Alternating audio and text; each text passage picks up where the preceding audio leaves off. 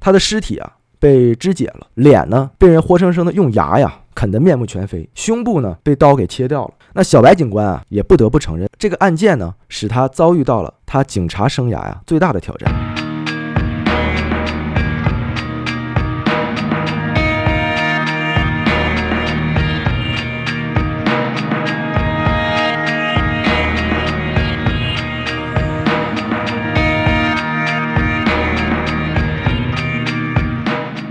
大家好，欢迎收听叉点 FM，我是书记。好的，我是大壮。哎，我们的节目会在每周三零点更新。想加微信听友群或者是想投稿的听众呢，可以关注我们的微信公众号，搜索“叉点叉点”找到我们。好，好，哎，哎，小白还没回来啊？小白还度蜜月呢，啊，对，还在密回云来就中变成小黑了。啊，对，就是晒黑了嘛。啊、那边儿这紫外线强，啊哎，今天我们聊点什么呢？今天我们聊个案子，什么案子？哦，哎，聊一个，哎，什么案子？现在先不讲，嗯，看标题那你大概你猜想猜。干什么啊 什么什么案子不慢慢讲，慢慢 讲啊，一什么点儿案点子儿。什么案子 不讲？ 不讲讲，今天讲一案子，哎什么案子不讲？今天的节目就先到这儿了。 观众朋友们，下期见。下谢谢啊。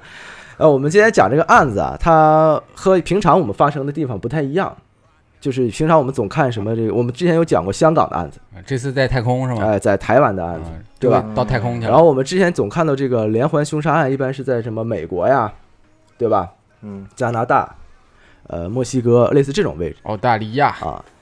这个我们今天的案子呀、发生在这个冷战时期，也就是二十世纪大概就六七十年代吧。啊嗯，哦，那当时美国的国内，你知道，因为冷战嘛，那个时候的这个犯罪率啊非常高嗯，啊，除了这个世界局势不稳定，这个美国国内它也不怎么稳定。你像这个什么毒品，呃，包括所说这个盛行的这个嬉皮士，连环杀人案啊层出不穷。像我们之前我们都知道那个曼森家族杀人案，啊唱歌呢嘛哎，，唱歌的嘛，哎对啊，这都是那个时代的产物。嗯，但是我们知道，我们说冷战，冷战没有记错，应该是两个国家冷战，对吧？嗯，啊，除了我们知道这个美国呀、经常出现的这个连环凶杀案，这个我们的这个老大哥啊，苏联，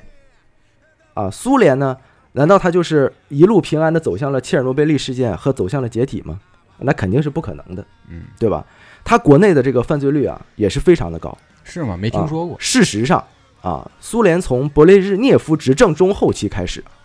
犯罪率呢就一路飙升，各种案件啊层出不穷。嗯，那我们日常啊，就刚才也说了，我们之前有聊过香港的案子，想聊过台湾的案子，我们今天啊就聊一个这个苏联，苏联的一起非常著名的这个凶杀案。那今天的凶杀案的这个凶手呢，以他为原型的电影和小说呢不止一部。据说啊，有一个我们都熟知的一个影视大 IP 其中很多的这个犯罪灵感也来源于他所犯下的罪行。什么哎，具体的 IP 我们卖个关子，先不讲。又不讲？哎，我们结尾再讲。再见。哎，先给大家提个醒儿啊，先提个醒儿。本期的案子呢，有部分的片段啊，有一点点血腥，所以大家要做好心理准备嗯啊。那么废话不多说啊，你说了很多废话。开始今天的故事。好的，这个时间啊，我们先退回到一九九零年，九零年的十一月六日是个星期二，在苏联啊罗斯托夫附近的一个小镇的火车站上，有一群警察，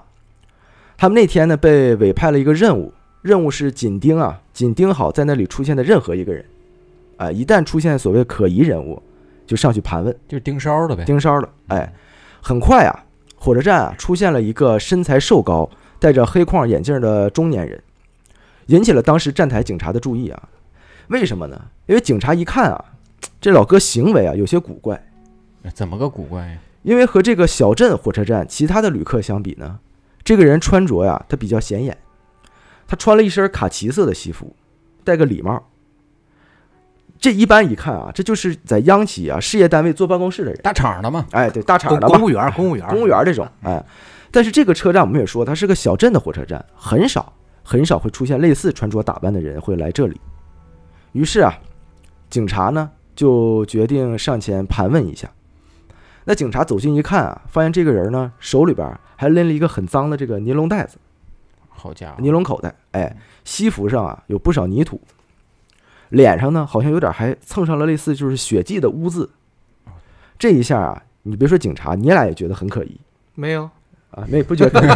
很正常 可以可以可以可以。啊。于是啊，就说你把身份证拿出来，我们看一下，对吧？你出示身份证。哦，那经过一番警察的盘问呢，这个人啊说自己是这个工厂的采购员儿，哎还真是平大厂。哎，大厂大工厂的， 平常啊就坐坐火车呀、出差，经常出差。那今天来这边呢，也是想放松一下，爬爬山，采采小蘑菇，哎，是吧又又采蘑菇去了，哎，又采蘑菇去了。小蘑菇在哪儿 呢？哎呦，我精神了啊！那警察听起来啊，这个理由其实很牵强，毕竟啊，穿卡其色西服爬山的人啊，还是很少见的。嗯，但是你说你不对劲儿归不对劲儿，你现在没有直接的证据和理由啊，给人扣下来，啊你不能怀疑人就给人拘留了就，对看他吧？不顺眼，怎么着？哎，人家只是优雅，那可能不是苏联的警察，哎你就说是优雅，对，啊对优雅。于是啊，就把他的证件信息记下来，完了就放他走了。结果一周之后呢，当地的警察呀、接到报案，有人在树林里面呢发现了一具女尸。我操，嗯，经调查啊，这个死者是一名名叫斯维塔娜的二十二岁女子，她的尸体啊被肢解了，哎分尸了，呃，被分尸了，脸呢被人活生生的用牙呀啃得面目全非，我操，啊这是有食人倾向。哎，被，啃了，哎，胸部呢被刀给切掉了，我操，这太狠了，这在草丛中啊，就像一个被人拆毁了洋娃娃一样，就是左一块儿右一块儿，分散在草丛中。啊、那从现场啊尸体腐烂的情况来看呢，警方啊基本判断这个被害人的死亡时间和那个穿西服来爬山的可疑男子出现的时间啊，基本是吻合的，哎，刚好吻合。于是警察呢就翻出记录啊，就得查查到底是那个时候谁的出现了。一看，哎，跟那个人时间吻合，于是呢开始就是四处开始找这个人。然而啊，随着当时的警官维克多·布拉克夫调查的展开呢，这这么傲照口啊别！着急啊，一会儿就不绕口了。他的回忆啊，慢慢的被拉回了1983年，呵，因为这啊，还倒叙，嗯，他拉的还挺远。因为1983年是他第一次与这个藏在暗处的恶魔交锋的时间。那我们说回1983年，8 3年初，俄罗斯西南部小镇罗斯托夫，警官维克多·布拉克夫啊，那来到这儿啊，他协助侦破一系列恶性谋杀案。那个时候，我们说这个维克多啊，嗯，当年是一个犯罪实验室的研究人员，少尉军衔。哦，哎擅长这个犯罪行为分析专家这方面的。那我们就方便叫啊，就我们管这个维克多警官啊，就暂叫小白警官吧，这他妈也不搭啊呀！哎呀，无所谓啊。 注意看，这个男人叫做小白啊，维克多小白，维克多小白这个女人叫小美，啊。那这个小白来到这儿之前啊，当地啊已经发现了这个三具尸体了。当时他来的时候就已经有三具尸体了，全部都是女性。而且最奇怪的是呢，死者的眼睛啊都被挖掉了。我操，啊，都没有眼睛。那第一名死者呢，是一个十三岁的女孩儿，她被捅了二十二刀，尸体啊是在防护林带被发现的。这也太狠了！哎，发现的时候就已经严重腐烂了。通过现场的这个勘探发现，啊警察呀、掌握不了凶手的任何信息。那第二个死者呢，是一个成年女性，尸体啊是在火车站附近，啊、全身赤裸，发现的时候，脸朝下，两个腿啊处在张开的状态。第三具尸体啊面目全非，凶手呢用树枝啊插进了他的身体，手法残忍。他这是专挑女性下手。啊哎，你别着急呀、 那随着这个时间的推移啊，我们也能看出来，第一、第二、第三句，这个凶手啊变得属于越来越凶残，嗯，但是警方呢却毫无办法，因为现场被破坏的非常严重。当时啊，我们说三十七岁小白警官啊应招前来，身材高大，踌躇满志，年纪轻轻当大之年。我操，他当时看到这个场面啊，发誓我一定要亲手逮住这个凶残至极的凶手。可是不成想啊，这小白啊，刚想到这儿，凶手就给来个下马威。什么下马威呢？给他一大逼斗，那就出现了是吧？就啊啊就他妈你叫小白呀，啊就他妈在边上啪一嘴巴子就他妈你叫鸡哥呀！啊！没有啊，嗯，很快啊，送上了第四具尸体哦，啊。死者呢还是一个小女孩儿啊，还是被挖掉了眼睛。嗯，那我们说啊，这个凶手为什么非常执意的要挖掉被害人的眼睛呢？是恋物癖，还是宗教仪式，还是收集眼珠子。有点像邪教仪哎式啊，嗯这个警察当时也在考虑这件事情啊，但是没有更多的线索，所以小白警官啊决定从当地的失踪人口先开始摸，从周边开始调查啊，看一看啊还有哪些人失踪了。嗯，那经过调查呢，一个十岁的小女孩啊也失踪了。失踪前呢，她独自一个人啊出门去上钢琴课。那小白警官啊，这一查啊，花了足足四个月的时间，想查这个小孩啊，啊，哎，都没查着。 小白警官这个年轻啊，但是能力可能也一般真是三十七还年轻啊， 你这想管这叫年轻啊？啊，对，他还是个孩子嘛啊。那四个月之后呢，小女孩出现了啊，被找到了，她死在了离她音乐学院嗯，大约五公里的地方，死状非常惨啊。当时西伯利亚吹来了大雪，很好的保存了案发现场，哦，哎封存了，哎，封存了，所以他找不到嘛。女孩的皮肤呢，被冻成了蓝白色，身上啊，被捅成了马蜂窝，腹腔啊和胸腔的内脏都被绞碎了。凶手最残忍的呀，是他不但挖走了这个被害人的眼睛，嗯，还把他的性器官给切割走了，并且呢撕开了他的腹腔，摘走了他的肠子。我操，这嗯太残忍了，小白警官啊，看到这一场面啊，愤怒但又感到挫败，是他抓不着啊，抓不着嘛啊。作为这个技术型的警察，他擅长指纹分析、脚印分析，还有犯罪现场的调查。但是呢，我们说实话，在这个场面下，通通的失效了，因为现场过于惨烈，没有保留什么有效的证据，惨烈的像这个野兽吃人的现场。是，嗯那我们说这个疯狂的野兽到底是谁呢？哎，难道真的有这种所谓完美犯罪存在吗？这小白警官也在想啊，所以呢，他强迫自己冷静下来，把所有的案件啊综合起来考虑呢，大概得出了三条推断。哪三条呢？哎，第一条啊，他猜这个凶手啊应该有车，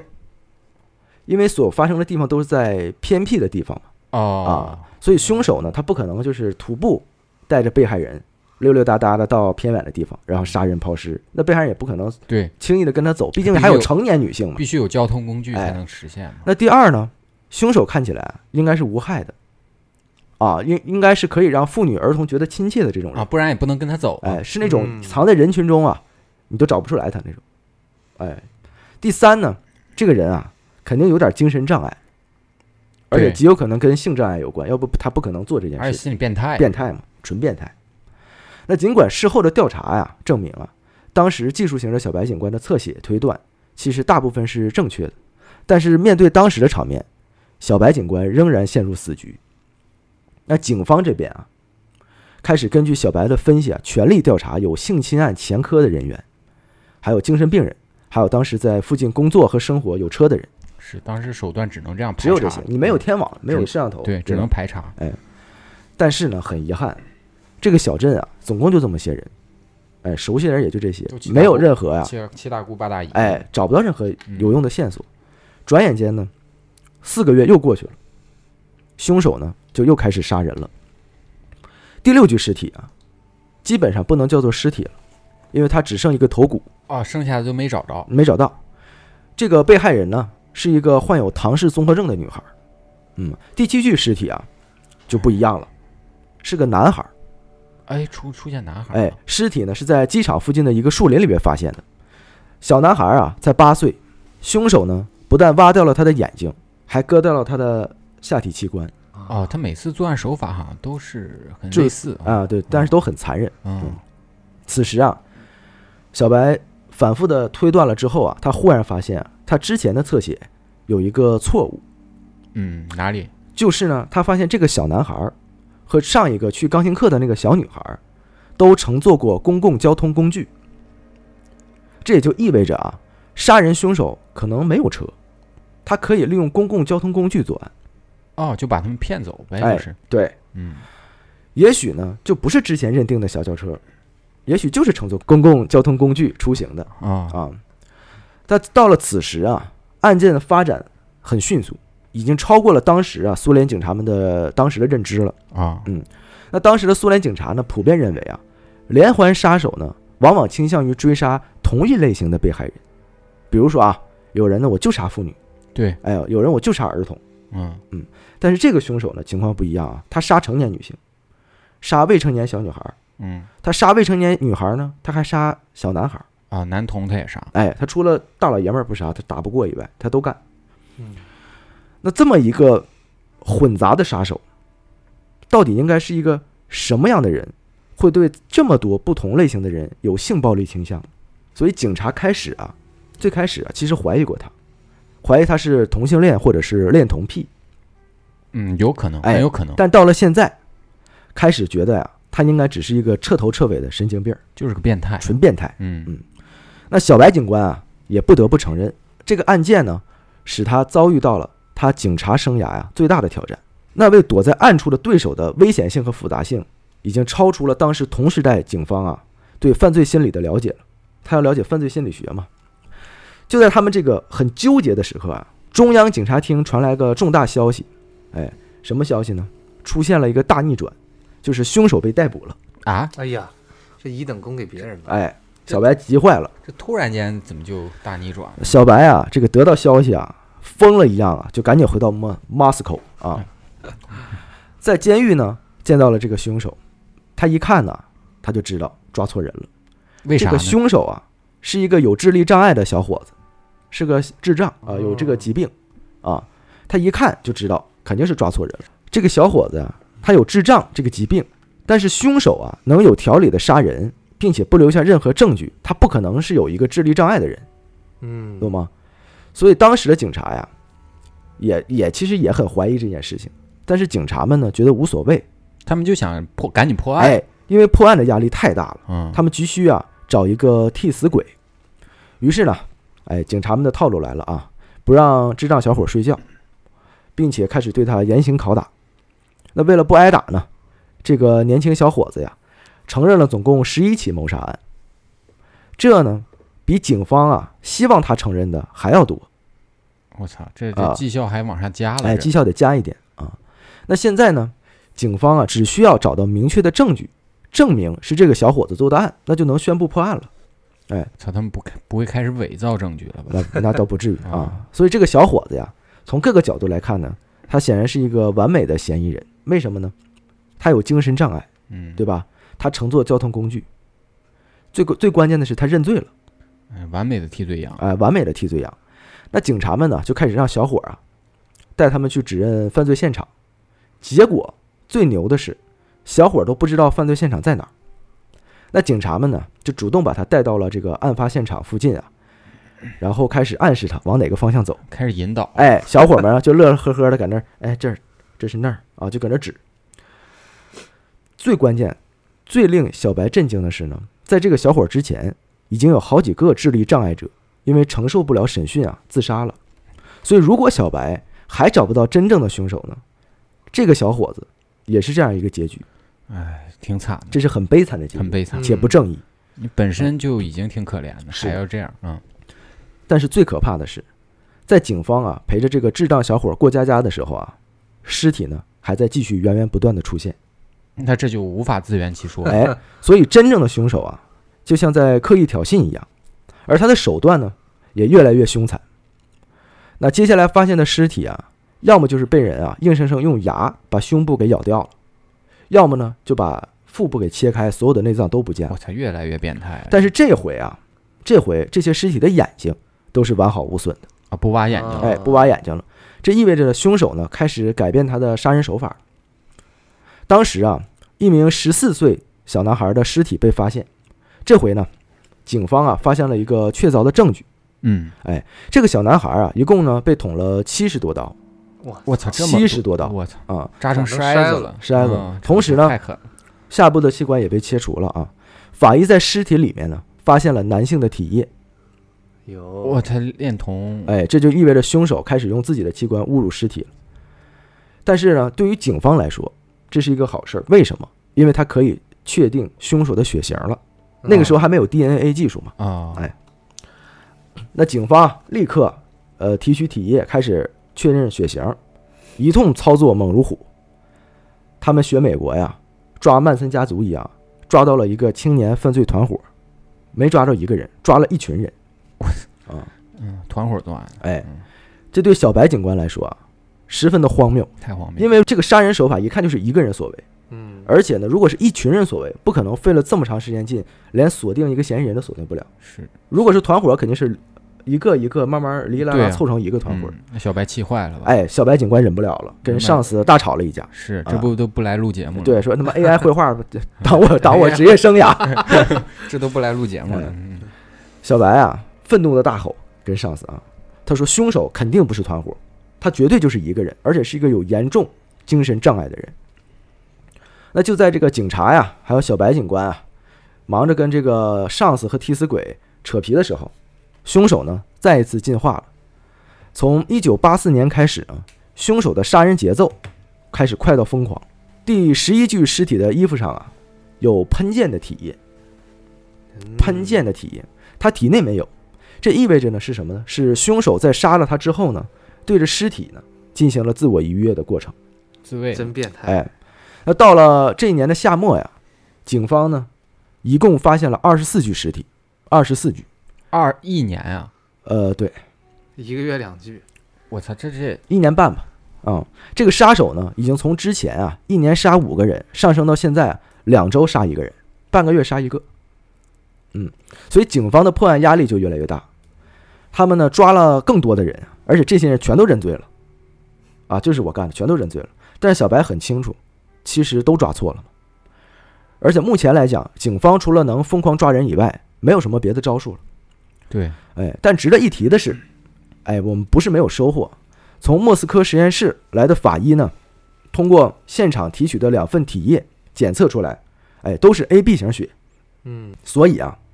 就能确定这个杀人犯，基本是一个人，哎，是 AB 型血。嗯，对吧？还是一个人嘛，这下好了，这个血型呢，排除了所有嫌疑人，因为抓的那些人血型都对不上。哎，事实证明呢，小白是对的哈，小白肯定是对的，肯定是对的，小白不会有错的。嗯，但是呢，他这时候笑不出来，因为核心啊，凶手还在逃啊。是没哎抓着呀，没落网呢。那让我们看看啊，就是到了现在，这个凶杀案啊，已经发生了大概一年半，将近两年的时间，警方掌握了哪些线索啊？A、B 血型的体液，犯罪现场的两个脚印儿，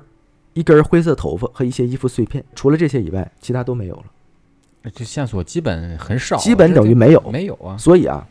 这件事情呢，让当时不可一世的苏联警察们一败涂地。这就没有个目击者吗？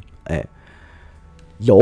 下面就出现了。我操，哎，小白呢仍然在苦苦坚持啊，他相信啊，这不可能有完美的犯罪对，啊，不存在凶手啊疯狂的杀人，肯定在哪一次会犯错误，嗯，只要他犯错误，我就有信心抓住他。小白决定从第十具尸体，也就是那个身体内测出体液的小男孩的案子啊，重点突破。就像你说的啊，因为在那一次的案件中呢，有目击人，哦，别人看见了，嗯，有人啊看见这个男孩失踪之前啊，跟着一个高个子的男人啊一起离开的。这个高个子的男人呢，戴着个眼镜儿，哎，双颊凹陷，膝盖僵硬，且脚很大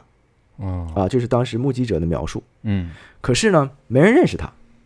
也没有什么人啊再看到过他，啊，本地人都没见过，哎，就见过那么一次。此时呢，高层对警方的效率啊也非常不满，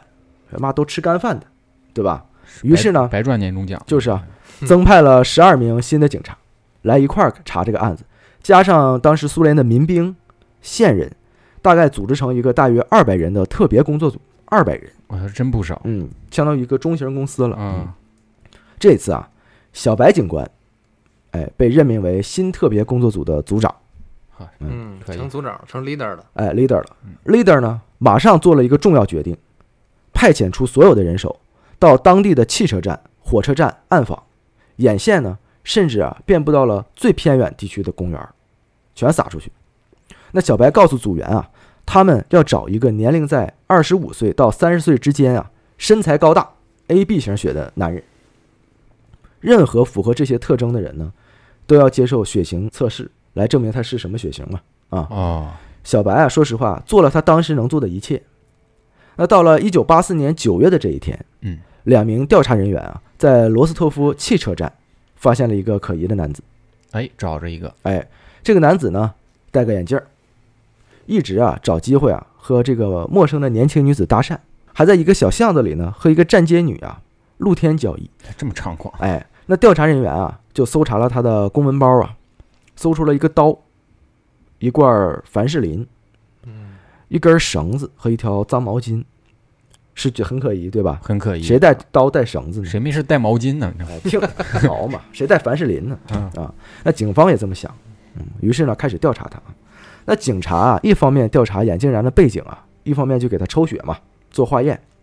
结果背景一查呀，发现这个眼镜男啊，背景其实很清白，哎，当过老师，很干净。哎，啊背景非常干净。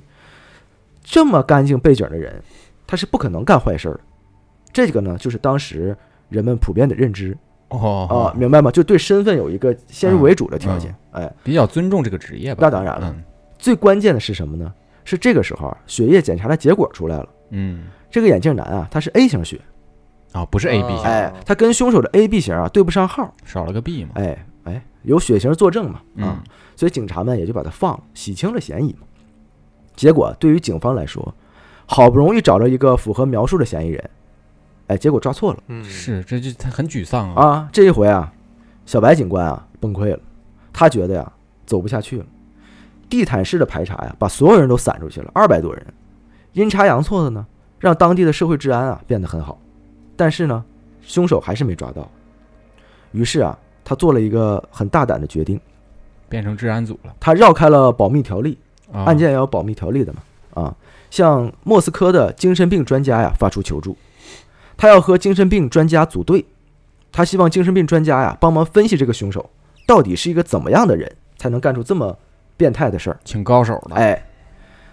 莫斯科的几乎所有专家都拒绝了他，因为这是绕开保密条例，这是不符合规定的嘛。啊，嗯是，只有一个人回应了，这个人呢，对案件的侦破呀起到了至关重要的作用。嗯，他呢是著名的精神病专家，叫亚历山大·布哈诺夫斯基。不哈呢。嗯嗯，那为了方便称呼啊，嗯也方便记忆，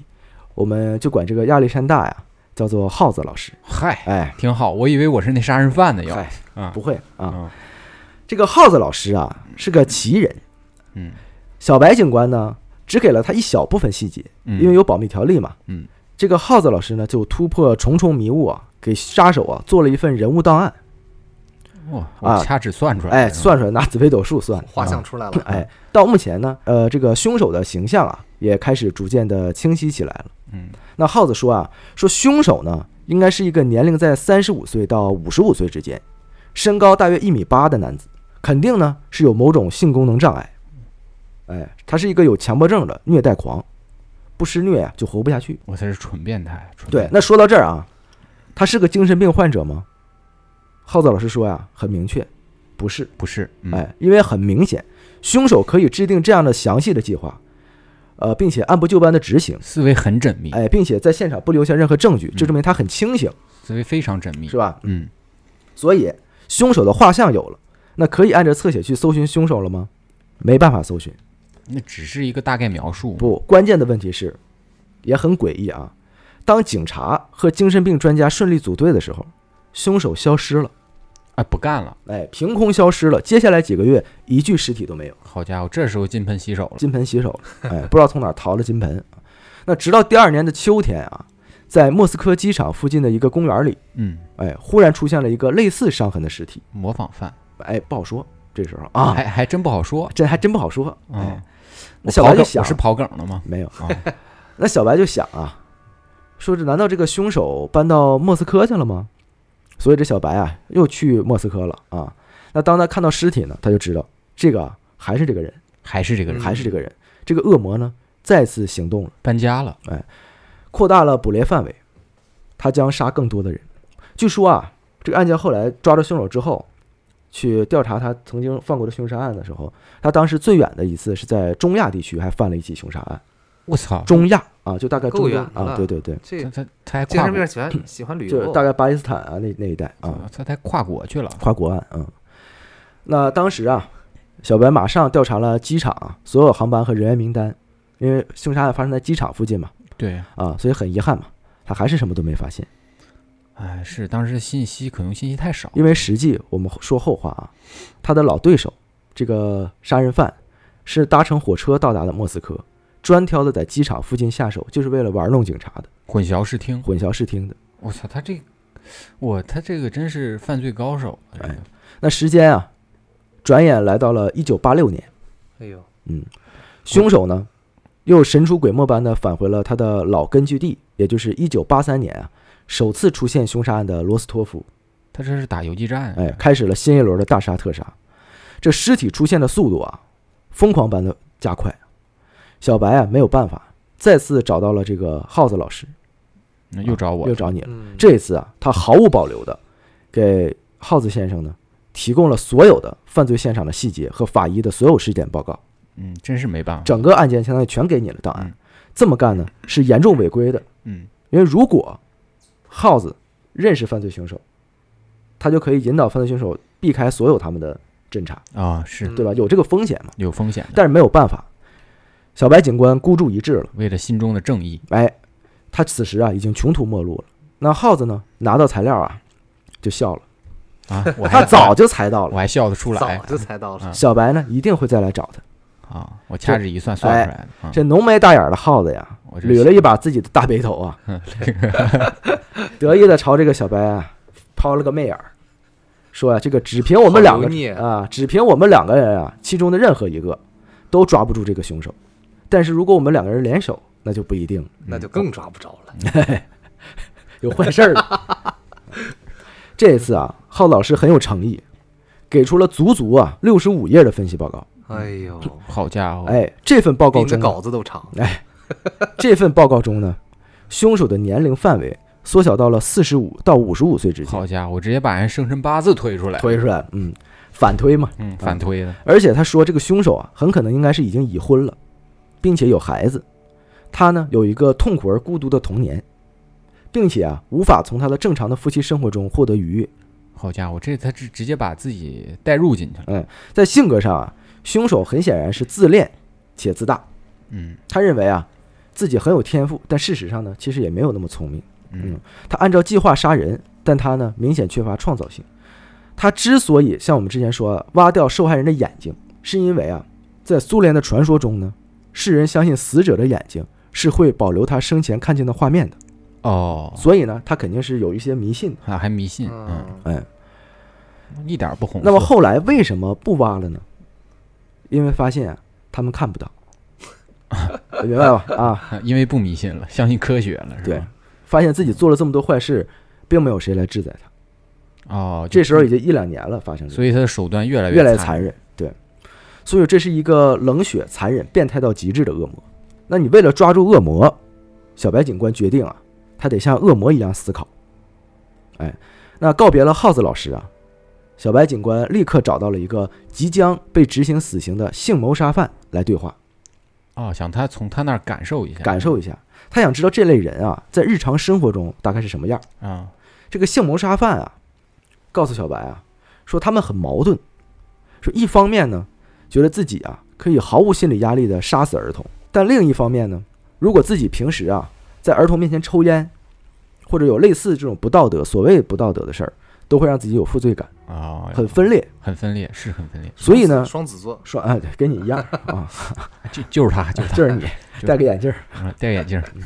所以小白啊获得了一个关键的结论啊，就是他正在寻找的凶手极有可能啊过着一个过着一种这个割裂的双重生活。嗯，凶手呢，一方面要扮演这个平凡无奇的正人君子，另一方面呢是一个毫无心理压力、手起刀落、杀人不眨眼的恶魔。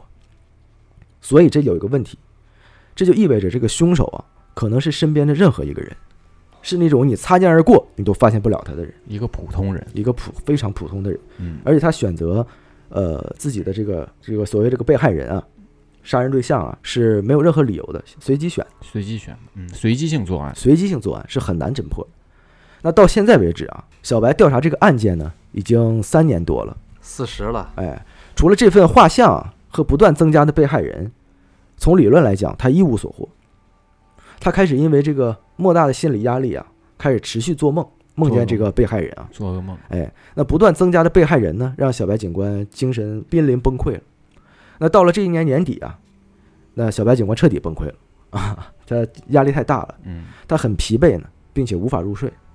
直接住进了精神病院。他他成精神病，他成精神病了啊，那在里边待了一个月啊，还是没有办法工作，他只能开启了无限期的休假。那我们说啊这个小白非常沮丧，就开始酗酒，我操，哎，日复一日的喝酒，那长时间躺在椅子上，身体一动不动。但是呢，他控制不了自己的脑子，一直在回想这个案子的全部细节。他就是因为这个事儿烦嘛。嗯，嗯，突然间，小白警官意识到了一个很重要的细节：哎，之前没想到的细哎节，他们其实他的所有的错误呢，都来自于自己自身能力的自信或者是自负，就像那个凶手一样，啊，是，所有的漏洞呢，也都会来自于的自负和自信。嗯，就是什么呢？就是他完全相信警方之前掌握的证据啊不会出错。哦，过于啊相信，但是假如呢？假如警方掌握的证据啊，实际上是错的呢？是被引导的，那想到这儿啊，小白啊就迅速起身，返回了这个罗斯托夫小镇。他需要切实的证据来证明自己的怀疑。那就在小白紧锣密鼓啊验证猜想的同时呢，凶手啊再一次完成了凶残的进化。又升级了，时间呢来到了一九八八年了。我又过哎了两年，一位铁路工人啊，在铁轨附近啊发现了一具赤裸的女尸，受害人呢双手被绑在身后，鼻尖儿啊鼻子尖儿不见了，哇，头骨凹陷。那经过现场的勘查呀，她的鼻尖儿啊是活生生被咬掉的，我操，哎，头骨也是活生生被砸塌的。一个月之后呢，在离火车站不远的树林里啊，又发现了一具九岁小男孩的尸体。这个小男孩的尸这个鼻孔里啊，都是土，被土填满了。头骨呢被打穿了一个窟窿。我靠，这个恶魔的行动啊，越来越快，而且越来越凶残。就在这时候呢，小白啊，终于从卫生部找到了他想要的证据。研究人员告诉他，现实中确实有人存在分泌物中的血型和血液中的血型不匹配的情况。哦，哦，还真有那这就它种情况，不一定是 A B 型血，对，这也就意味着呀、警方之前根据血型排除的嫌疑犯都有可能是凶手，哦，直接就是刚开始调查方向错了，错了。嗯，所以想要找到真凶呢，警方啊应该采集嫌疑人的体液样本，而不是血液样本。哦，这一下之前四年来所做的所有工作全部要推倒重来。嗯，重新调查吧得，于是啊，最终的决战时刻就要来临了。凶手啊也没有停止，并且啊几乎完成了最终进化。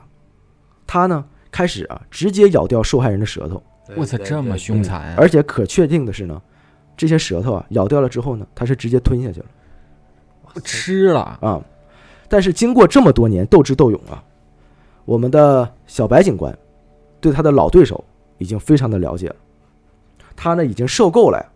在这个老对手的屁股后面呢被耍得团团转了，所以他决定啊，想要抓住凶手，他就要比凶手先一步到达犯罪现场，先下手为嗯强，先下手为强。那为了实施小白的计划，高层也非常配合，派出了三百六十个警察配合他。我操，又加了一百六人，哎，对，小白知道这是自己最后的机会了，如果这回再失败，就彻底进精神病院了，他也就彻底进精神病院了嗯。这这这个凶手也彻底逍遥法外，很难再抓到。他让穿着制服的警察高调的在各个大大小小的车站巡逻、问话，但是这呢只是计划的第一步，他真正的目的啊在下一步，就是核心的战力呢会假扮成普通人便衣，埋伏在凶手啊可能出现的任何作案地点。哦，障眼法，就这样，小白警官布置好了他的圈套，只等凶手来钻，开始守株待兔。那小白的三百人啊，行动开始于一九九零年的十月，但就在紧锣密鼓的布局的过程中啊，凶手呢还见缝插针的杀死了两个男孩。嗯，嗯，第二个男孩呢是在第一个男孩尸体啊被发现的当天，在警察眼皮子底下被凶手带走并杀害的，就已经嗯猖狂到，神出鬼没。啊，猖狂，小白啊，恨得牙根儿直痒痒，是，我也恨得牙根儿 直痒，对吧？嗯所以呢，命运的转轮啊，转到了一九九零年的十一月六号，嗯，也就是我们开篇的那一天。这一天呢，这个负责巡逻的罗斯托夫火车站的警察看到了一个男人啊，嗯从火车站树丛旁钻了出来。就男那人，就刚才那逼，哎，男人呢走到水水泵的旁边啊，打水、洗手、洗脸。那警察注意到啊，这个人的卡其色西服上呢满是草屑和土，脸上还有红色的斑点儿，手指呢好像也受了伤。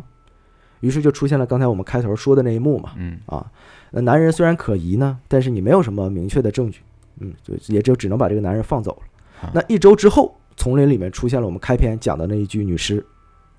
警方总负责人召集了负责这个地区巡视的警员，听取了之前一周的所有报告。嗯，小白警官这回啊，在翻阅所有报告中，蓦然发现其中的一个名字呼之欲出。这个名字呢，所有参与过这一系列案件侦破的高层官员都非常熟悉。这个人呢，就是六年前，六年前那个因为形迹可疑而被带回警察局问话的眼镜男，啊，就是那而且他被释放的原因就是因为他的血型和体液样本不匹配。啊，就是拿毛巾那逼是吧？哎，啊，小白警官此时啊，可以说是瞳孔紧缩，因为他意识到，这个人，这个叫做安德烈·奇卡提罗的人就是凶手，绝对就是他。他对此毫不怀疑。嗯，清白的身份下遮掩着双重生活，五十岁左右的年纪吧，高大的身材，某种形式上的精神障碍，啊，还有这个按照目击者所描述这个戴眼镜的男子，几乎啊都锁定了这个人。表面上文质彬彬的哎是吧？所以说这么多年，小白警官的直觉啊，一直都是对的。那事实上啊，事实上，就在安德烈啊淡定应付火车站警察的那天，就是一九九零年的那天，他手里不是拿了一个尼龙运动包吗？嗯，啊，那个运动包里面放着的就是他刚从那个姑娘胸脯上咬下来的身体组织。我操，但是小白此时没有马上申请逮捕安德烈，而是一面啊让人二十四小时紧盯着安德烈，一面呢调查他的背景。安德烈当年啊，他五十四岁，已婚啊，有两个孩子，啊，大学毕业当过老师，我们前面说过了，啊是啊，嗯后来呢，去了一家机械公司啊，当了一名原料采购员嗯，就开始频繁出差了。嗯，赚回扣了，嗯他的出差记录啊，和所有的案发时间啊都吻合哦，啊，包括莫斯科的那一起机场那一起正。好是出差去了。哎嗯呃，还记不记得我们之前不是讲过嘛？中间有一块凶手突然消失了，对吧？嗯嗯嗯，是因为啊，安德烈啊和雇主啊，因为经济纠纷打官司被关了三个月，好家被伙，迫被迫消失，所以这三个月没有任何命案发生。哦，所以呢，讲到这儿，终于一切真相大白，安德烈就是凶手。那我们说啊，万事俱备，只欠东风。哎，就差逮把他逮捕了。十一月底的这一天呢，安德烈还像往常一样悠悠哒哒出门啊。他注意到路边有几个可爱的小男孩呢，就这个贸然的走过去了啊。嗯，此时，埋伏在附近的几个便衣全冲上来，把他摁住，手铐咔嚓一戴，完事儿。不过呀，问题来了，就是目前为止，警方掌握的可以说全是间接证据，对你不能因为你的侧写、你的推断，他你说他跟你的推断一样，对，你嗯这就说他是犯罪嫌疑人，这不成立，这就跟之前他找替罪羊那个一样逻辑差不太多啊。对啊，所以，就算拘捕了安德烈，如果找不到实质性的证据，那么等到合法拘禁时限过去之后呢，你就只得能放他走。对哎，当时苏联是十天哦，十天啊，警方只有十天的时间。那他们从安德烈的家里啊，搜出了三十四把刀，但是呢，刀刷的倍儿亮，你没有办法证明他用这些刀杀过人，哦，嗯提取不出来东西，提取不出来东西。医生呢，马上对安德烈的体液啊进行了鉴定，发现安德烈是 A 型血，但是呢，诡异的是，他体液里呢含有 A、B 两种抗原，他就是那个血液和体液对不上血型的人啊、哦，但是呢，这仍然无法证明他，因为世界上有很多这种人哎，对呀、啊，对吧？嗯，而且关键最关键问题是，安德烈呢也是老奸巨猾，他准备好了见招拆招，警察呀轮番上阵，从安德烈嘴里边套不出一句实话，所以警察使出了第一招，叫做线人诱供。他安排了一个经验丰富的线人啊，和安德烈住在一间寝室哦，啊，囚室就跟那个安心安安心一啊样，安心呐，钓鱼执法，不是不是教育执法，卧底哦卧卧底底。你看过《狂飙》里边安心看了不是我知去道了啊我知啊道了疯驴子嘛？他让线人啊引诱安德烈招供，但是安德烈呢，就是微笑着看着线人表演，哦他他清他清清知啊道，他嗯，清清楚楚知道这是线人。我真是很聪明啊，那警方又使了一招啊，以嫌疑人有精神问题，我们可以不起诉为诱饵，引诱安德烈招供。哎，这一次啊，安德烈确实沉默了一会儿，说这个我可能啊需要几天时间冷静下来，好好想一想，考虑考虑。啊听进去了，哎啊，这话听进去 了，嗯哎，那警方也很高兴，大喜过望，以为呢他这回肯定会招供了。过两天说骗你的，哎，没 错，啊没错警啊方。被耍了，结果警方确实被耍了，嗯，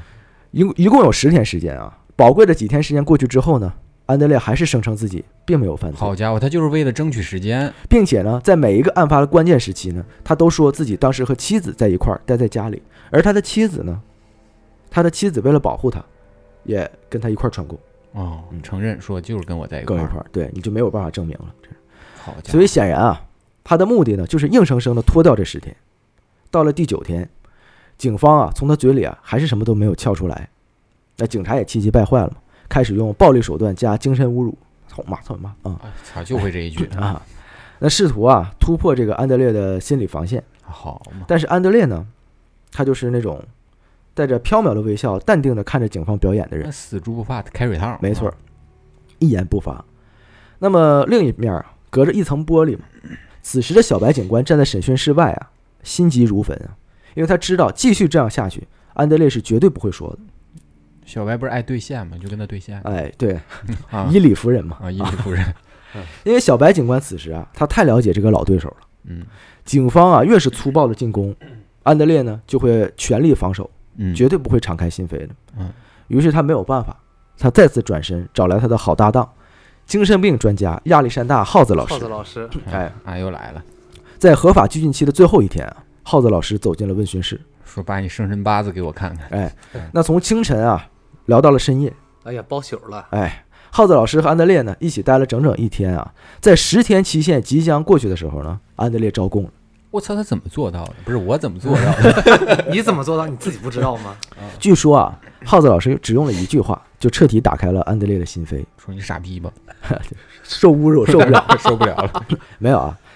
据说啊，耗子老师说啊，说我不是你的敌人，我呢也不是过来保护你的，我不是警察，嗯啊，警察呢是过来想定你的罪，嗯 他们用了很多招数，但是我是个医生，我是个哦精神病医生，嗯在医学语言中呢，没有所谓犯罪或者是错误的概念，我呢只是过来判定你的疾病，以一个医生的身份而已。好家伙，挺会说，哎，那在安德烈五十四岁的生命中，终于有一个人愿意坐下来，平等的、平静的听他诉说他自己内心的那些疯狂且黑暗的过往哦，招了，啊。这一次呢，安德烈完完全全的、毫无保留的把自己的内心敞开了。那么，一九三六年啊，哦，这讲他的故事了，嗯，十月十六号，安德烈呢在乌克兰的一个小乡村出生了。哦，上个世纪三十年代啊，三六年嘛，嗯那个时候正赶上斯大林的农业集体化政策。那个时候的这个政策啊，引起了广泛的饥荒，哦，哎，大面积的饥荒，嗯大约啊有六百万人被饿死，六百万人被饿死。乌克兰本来呢是当时苏联的号称面包篮啊明白，嗯了欧洲的这个粮仓嗯，但当地啊产出的所有的粮食啊都被这个集体化政策呀、分配了。自己吃不着，给别人了，哎，就是这么回事儿嘛、嗯啊，所以当地人饿呀，饿的不行，那饿了怎饿到极端怎么办呢？吃人同类相食，哦，我猜到了，所以绝望的人啊，就会吃掉自己饿死的同伴，嗯，嗯，来活命，对，同类相食，同类相食，这是最惨的啊。那在安德烈还小的时候啊，他的母亲呢就不让他去外面玩儿啊，母亲恐吓他说说、啊、这个安德烈的哥哥就是被邻居抓走，然后煮成肉汤给吃了，这已经很惨了，我们说。啊，非常惨哎，更惨的来了。第二次世界大战开始，哦，乌克兰呢变成了炮火和空袭的目标。在安德烈童年的时期啊，饥饿的人呢，要么死于同类相食，要么死于战争炮火。对，嗯，非常惨。嗯，这种情况下，安德烈的父亲呢还被征召入伍了，去打德国兵。安德烈的母亲啊，只能独自抚养孩子长大。那因为他呀小时候总尿床，这个安德烈的母亲呢就对他这个非打即骂呀。啊，哎，战争呢，带给这个家庭啊，除了饥饿，还有屈辱。因为安德烈自己说啊，说在德国入侵乌克兰的过程中呢，他亲眼见证了自己的母亲啊，被一群德国士兵轮流侮辱我操啊，。那嗯幼年的安德烈啊，目睹了整个过程。那战争结束之后呢，父亲就回家了。但是你以为父亲回家之后，安德烈的情况会变好吗？没有更。糟了，在父亲被俘虏的期间呢，安德烈的母亲啊，给他生下了同母异父的妹妹，哎，全家四口人等着喂。那父亲呢，活着回来，正是因为他活着回来，遭受了所有人的排挤。哦，因为在当时的苏联社会呢，被俘虏的士兵如果死掉，你是烈士；如果你回来，你是叛徒。就这样啊，父亲的平安归来，非但呢没让这个小小的家庭更好，而成为了全家人的污点，让安德烈在学校呢也被排挤。那全校男生都来欺负他，那此时的安德烈啊，在内心疯狂地幻想着自己能抓住那些欺凌他的人，并施以酷刑。这是幻想嘛？这成了他当时唯一自己解压的乐趣。而这些残忍的幻想呢，日后成为了他杀人模式的一部分。安德烈后来在军队服役的期间啊，他后来去当兵了当，兵了啊，哎，他谈了个女朋友，啊，结果呢，他和这个女朋友啊，根本没有办法进行正常的男女生活，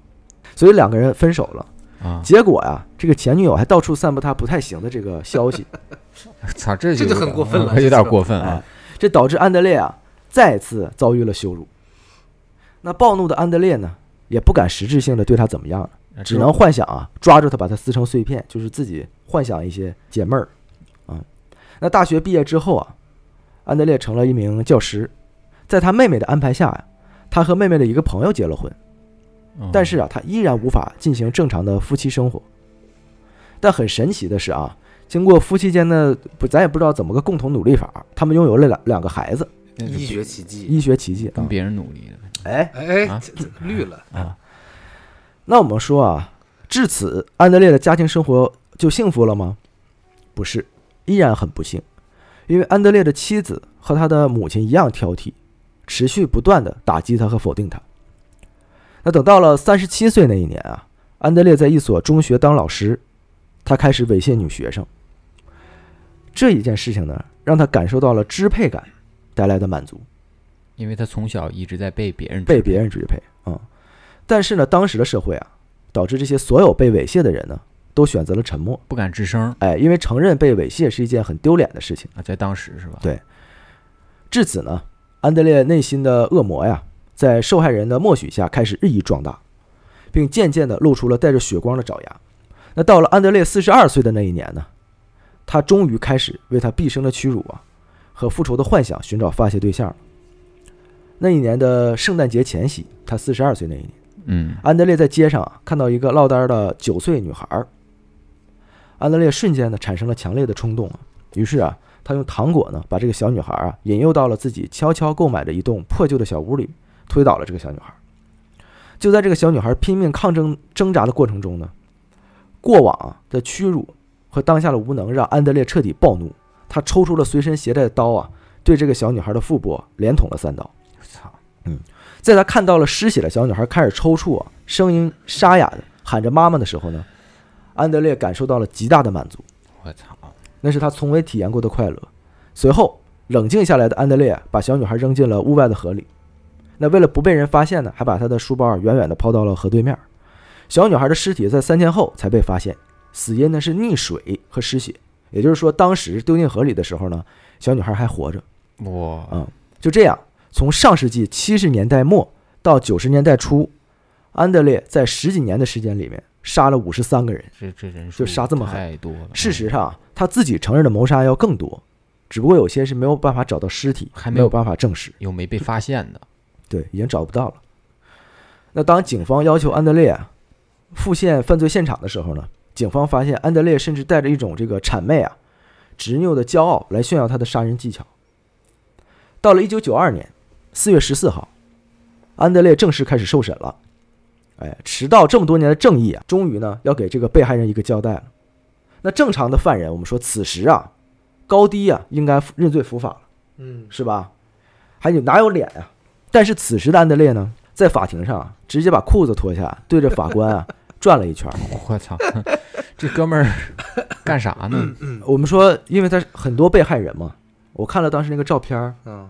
他是在笼子里边受审，就是防止被害人冲上来把他杀，被害人家哦属冲上来把他打死，因为太气愤嗯了，甚至呢脱下裤子还对着我们小白警官啊炫耀了一番。哎呀，哎，但是小白警官这此他又时不啊行，他炫耀什么？只是淡定地看着他最后的挣扎。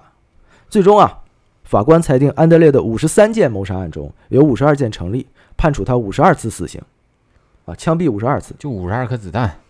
都不解恨，哎，法官说，死刑是我此刻唯一可以判处的刑罚，我没有什么别的办法。我凌迟，就这样，安德烈还提起了减刑上诉。还他妈有脸提九减四刑？年一月四号，时任俄罗斯总统的叶利钦拒绝了安德烈的减刑上诉。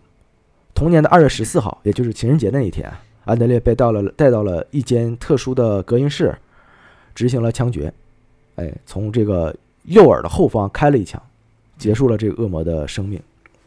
在生命的最后几个月里面啊，就是行刑的前几个月，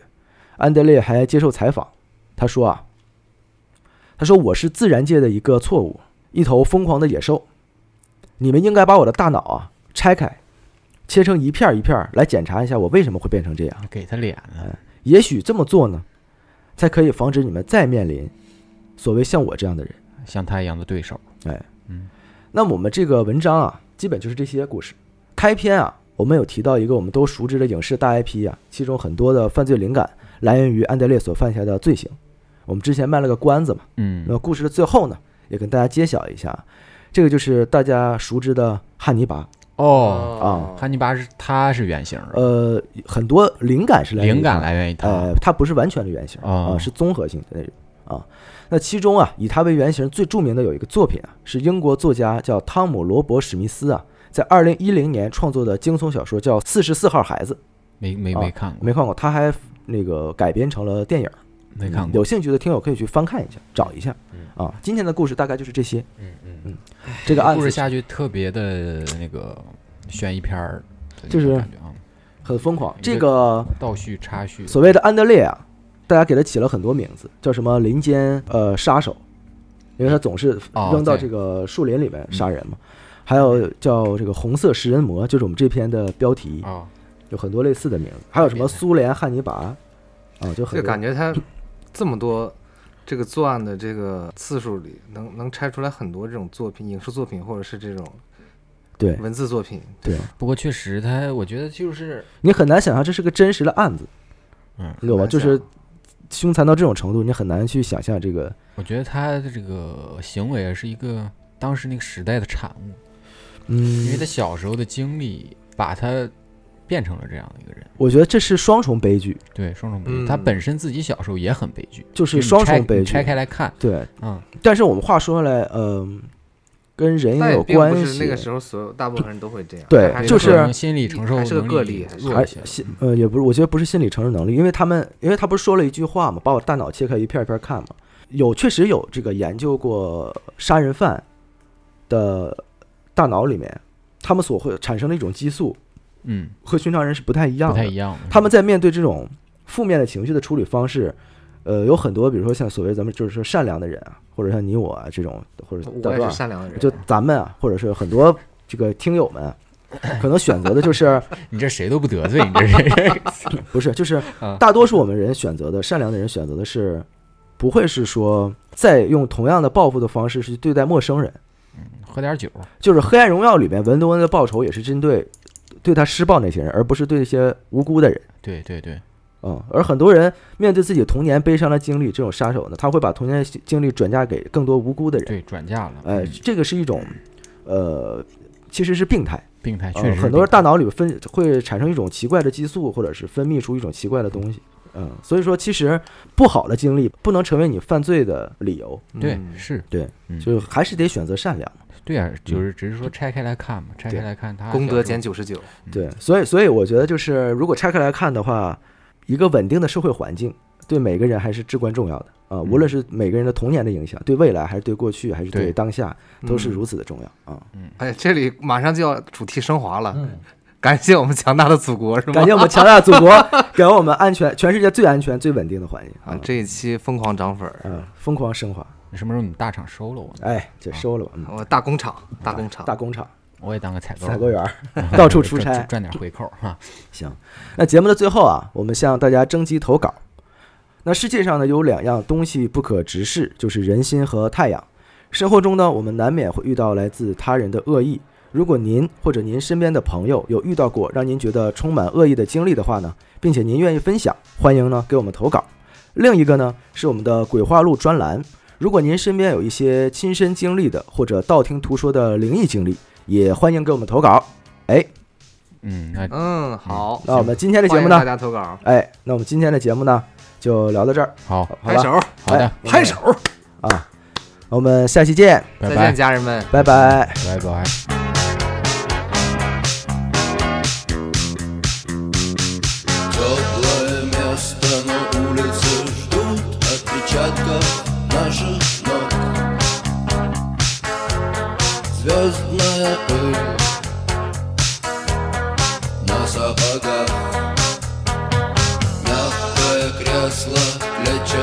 Лет не нажатый во время урок Солнечный день в ослепительных снах Группа крови на рукаве Мой порядковый номер на рукаве Пожелай мне удачи в бою Пожелай мне не остаться в этой траве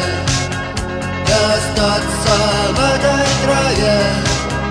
Пожелай мне удачи Пожелай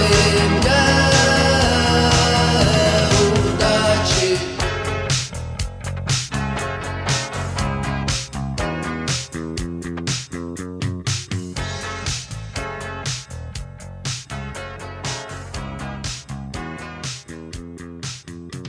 И Есть чем платить, но я не